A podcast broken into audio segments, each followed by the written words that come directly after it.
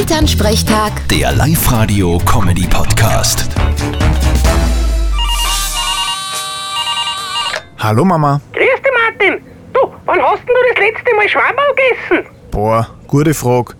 Irgendwann letzte Woche, glaube ich. Wieso fragst? Ja, hast du das nicht gelesen, dass die Schwammerl bei uns noch alle radioaktiv sind? Ach so, ja, das habe ich gehört.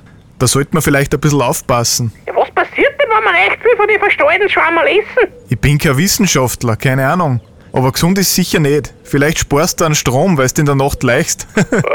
So schlimm kann Schwammerlessen nicht sein. Wir haben halbe Jahr gegessen und nach Tschernobyl noch zwei Kinder gekriegt.